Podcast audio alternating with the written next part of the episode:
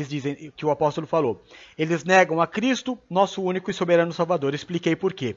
No versículo 5, ele diz assim: é, embora vocês já tenham conhecimento de tudo isso, quero lembrar-lhes que o Senhor libertou um povo do Egito, mas posteriormente matou todos eles, porque não creram. E os anjos que não conservaram suas posições de autoridade, mas abandonaram sua própria morada, ele os tem guardado nas trevas por toda a eternidade. Então tem gente que fala assim: uma vez salvo, salvo para sempre. Cuidado, irmão, não é assim. É. Na verdade é. Mas eu vou te explicar como é. Pelo menos eu vou tentar te explicar como é. Né? Que às vezes eu sou ruim de explicação. Eu tenho na minha cabeça, mas às vezes não consigo explicar. Mas eu vou te explicar como é. A pessoa que realmente está salva, ela entende tudo. Ela entende tudo. A palavra diz que o ungido, o salvo, aquele que tem o poder de Deus derramado sobre a cabeça dele, não é necessário que ninguém o ensine nada, porque o próprio Espírito ensina a ele todas as coisas. Então ele sabe, ele ama, ele entrega dízimo na igreja. Ninguém pede para ele. Ele dá. Ele é salvo, ele entende, ele ama. Ele ama. Ele não peca. E quando ele peca, ele sabe que pecou. Ele não vai brigar com a autoridade, ele não vai brigar com o pastor, ele não vai brigar com Deus e ele não vai reescrever a Bíblia. O salvo sabe que errou. Quando ele é corrigido pelo pastor, ele não fica com, com é, empiriquitado. Ai, porque como é que vai falar assim comigo? Ai, porque você. Não, eu sei, eu sei, eu tenho consciência, eu errei. Eu conheço a Bíblia. E é justo que o meu pastor está tá me cobrando, é justo. Porque eu sou salvo. Eu tenho consciência, total consciência do meu erro. Sei que fiz errado. Pode falar, pastor. Pode me corrigir. Como eu preciso, como um bom filho, ouvir o pai. Pode falar. Eu vou me corrigir. Ah, apóstolo, mas precisa, se eu já entendi, se eu já sei que eu tenho que me corrigir, eu preciso ouvir o, o, o pastor vir com um resenha na minha orelha? Claro que tem. A maior demonstração de amor e proteção que eu tenho na minha vida é essa. É saber que tem alguém, é, não, não porque eu sou cliente, mas saber que tem alguém que por nada cuida de mim. Que por nada. Houve uma época que eu entregava é, por mês quase 20 mil reais. E ninguém cuidava de mim. Ninguém. Ninguém. Nem ligação, nem nada. Agora, quando as pessoas cuidam de você por nada, quando a pessoa te exorta, te dá uma bronca de nada, isso me dá força. Fala, meu, ou esse cara é louco, ou ele me ama. Ou ele me ama. Quando uma pessoa, por causa de um problema meu, muda uma atitude dela, cara, ou esse cara é doido, ou ele me ama. Quando uma pessoa, por um problema meu, convoca um exército para falar, vamos lutar por essa vida, por nada. Não é porque eu sou o maior dizimista, porque aí que tá, irmão. Por isso que você não pode falar para ninguém do teu dízimo. Por isso que você tem só que fazer e ponto final. Sabe, você vai lá, faz o pix e ponto. Não avisa ninguém, não fala para ninguém, põe lá, é, é você e Deus. Porque tem esse negócio na igreja de segurar e prestigiar quem entrega mais. Então esse é mais cuidado, esse é visitado, esse frequenta a casa do pastor. Não é amor. Amor é quando do nada tem um maluco que me dá bronca, que me cobra, que me convida, que fica no meu pé, vamos, vamos, vamos. E não é vamos, vamos, vamos, porque vai chegar lá, você vai entregar um, um, uma moeda.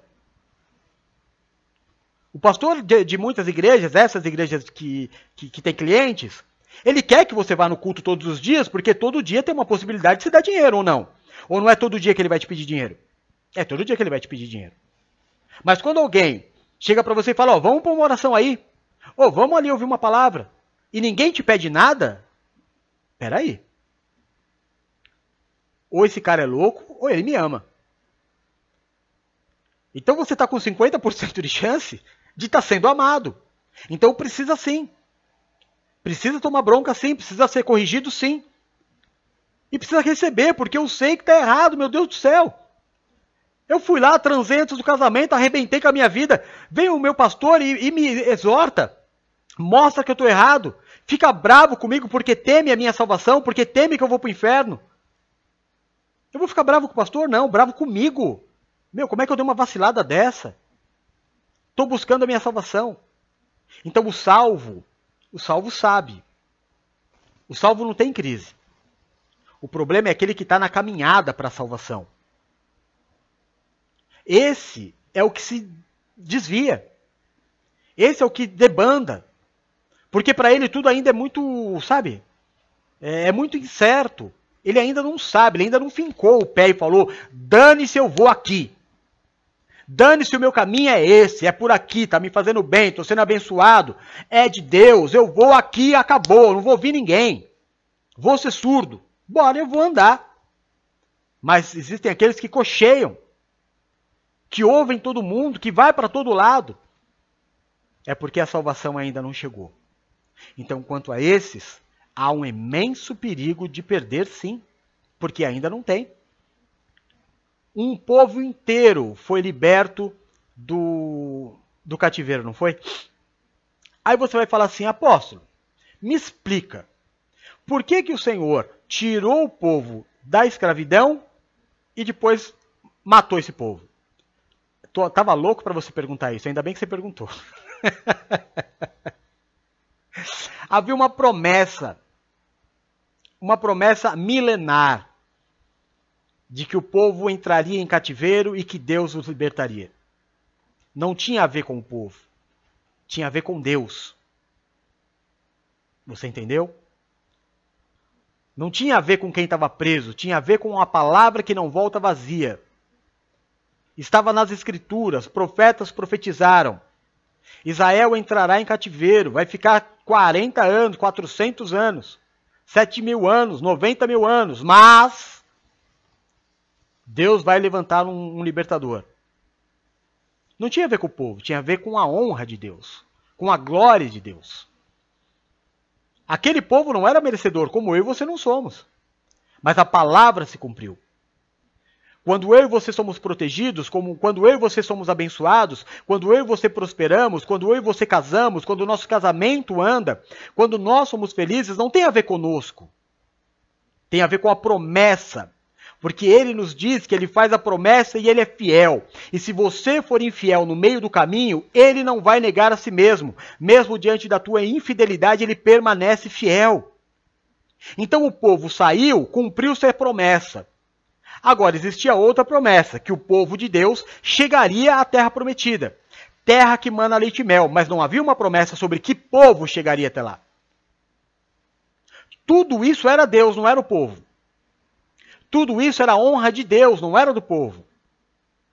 E de todo aquele povo, Josué, Caleb e Moisés. E Moisés também não entrou. Porque ao invés de tirar o leite, da, o leite ó, a água da pedra, bateu na pedra. A gente vai falar disso, eu estou falando disso porque daqui a pouco Judas vai falar sobre isso.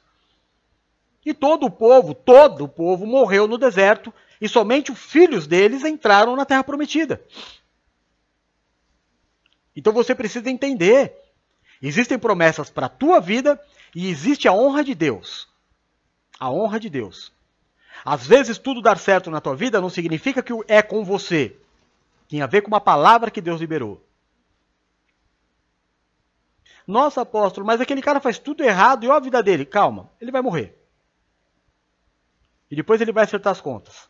Porque não tem a ver com ele, tem com uma palavra. Às vezes, irmão, sabe, eu estou aqui, eu estou aqui, você está aí. Aí, Deus nos dá uma palavra de prosperidade para nossa família. Talvez o teu filho não sirva a Deus, mas tudo que ele faça vai dar certo. Talvez o teu neto também não sirva a Deus, mas tudo que ele faça dê certo, porque não tem a ver com eles. Tem a ver com a promessa que Deus fez para você sobre a tua geração. Você está conseguindo entender? É uma questão de Deus, não é do povo. É uma promessa que Deus fez e vai se cumprir por ele e não por você. Isso não é graça. É diferente. Graça é o pessoal, eu estou falando dos desígnios de Deus. Aquilo que Deus quer vai acontecer. Se Deus prometeu, ele não é homem para que minta, nem filho do homem para voltar atrás daquilo que disse. Vai acontecer. Agora, se no acontecimento você for selo original, você vai continuar dentro da promessa. Se quando acontecer o teu selo for é, pirata, se você for um murmurador, se você for o anjo que não guardou a posição, porque até anjo caiu do céu. Então, irmão, você mesmo vai abrir mão de uma grande oportunidade de vida eterna. Seguindo nas escrituras do apóstolo João, é, versículo 6, e aos anjos que não conservam suas posições de autoridade, não é? Também caíram e estão presos. Aí fala no versículo 7, que eles se entregam à imoralidade, está falando sobre Sodoma e Gomorra, que eles são iguais, semelhantes, se entregam à imoralidade e às relações sexuais antinaturais. Eu acabei de falar. Eu acabei de falar. Vai ter um monte de seita, um monte de igrejas crescendo, se adaptando a tudo. Semana passada foi para votação, você nem sabe, porque essas coisas vão por baixo do pano. Eu não sei nem se foi, se foi assinado. Mas estava lá uma. É, eu não entendo muito esse negócio de lei, PEC, é, o que é lei, o que é. Eu, eu não sei, mas estava lá para ser votado, presta atenção, para ser votado o casamento entre familiares. Então, por exemplo, se o filho se apaixonar pela filha, pela, pela irmã, pode casar. Se o pai se apaixonar pela filha, como nós temos diariamente casos de estupro, de padrasto com, com enteado, de pai com filho, de mãe que, que, que autoriza, pode. Se o primo é, quiser casar com a tia, vai poder. Se, se, a mãe com o filho pode, o pai com a filha pode. Você entendeu? Agora, eles estavam em votação o, o famoso trisal, que é a poligamia. Então, se houver concordância, o homem pode casar com duas mulheres, com três. Não. Ele também pode, dois homens, casar com uma mulher. Ou dois homens podem casar com duas mulheres, ou três mulheres podem casar com dois homens. E é essa bagunça. Aí acabou o limite. E foi para votação. Foi para votação, você nem sabia. Me parece que não foi, obviamente, não, obviamente não, né? Por enquanto não foi aprovado, mas era Sodoma e Gomorra. Exatamente Sodoma e Gomorra. Você acha que o apóstolo está inventando? Joga no Google, irmão. Antigamente o pastor pregava e ele pregava o que queria. Né? O povo acreditava. Agora tem o Google. Tudo que o pastor prega, você põe no Google e, e verifica a veracidade. Então nós é, vamos encontrar igrejas apoiando isso, porque querem clientes. E o apóstolo Judas vai falar daqui a pouco por quê. Por quê? Ah, é, é poligâmico? É bíblico?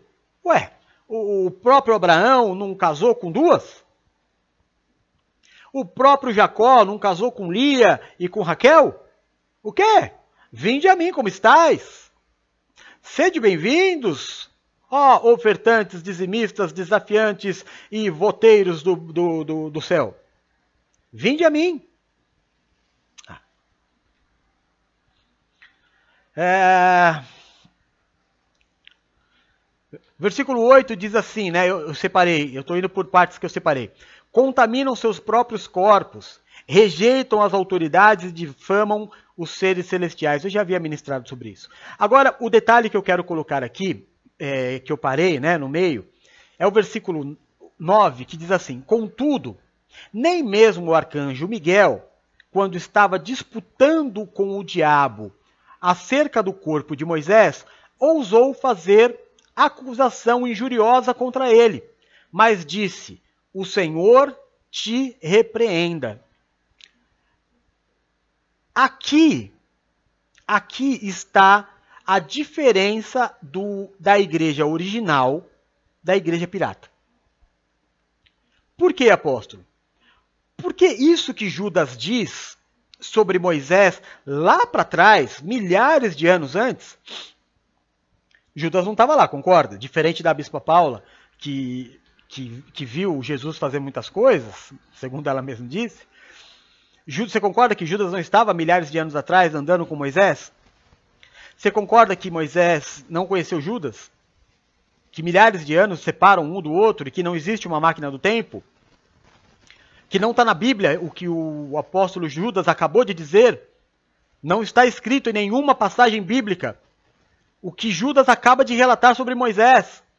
O que se relata sobre Moisés é que Moisés morreu porque Deus falou: Moisés, você perdeu a paciência, você não aguenta mais esse povo, era para você tocar na pedra, você agrediu a pedra, bora. E mandou o anjo enterrar Moisés. Essa, isso aqui vale um estudo bíblico. Isso vale um estudo bíblico. Porque quando o anjo. Aí, isso não está na Bíblia, presta atenção, isso não está na Bíblia. Mas Deus revelou a Judas, o apóstolo Judas. E Judas descreve isso. Quando Miguel foi enterrar o corpo de Moisés, o Satanás aparece pedindo o corpo de Moisés. Irmão, se a ressurreição, se a ressurreição é em espírito só, por que Satanás queria o corpo de Moisés? Porque Satanás disse para o anjo, para o arcanjo Miguel, ele não pode, você não pode enterrá-lo. Quem tem, quem tem direito ao corpo dele sou eu, porque ele é assassino. Ele matou uma pessoa, o corpo dele é meu.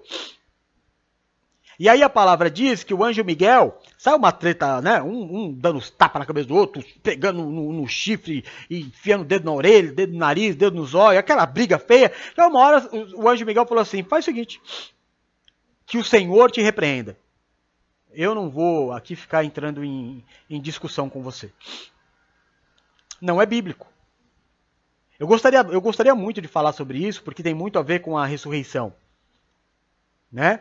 Satanás queria o corpo de Moisés. Por que o corpo e não o espírito? Porque nós vamos ressuscitar em corpo. E Satanás queria que Moisés ressuscitasse no inferno, porque ele tinha matado uma pessoa. Mas não dá para eu falar sobre isso agora, que o tempo é curto. Mas não é bíblico.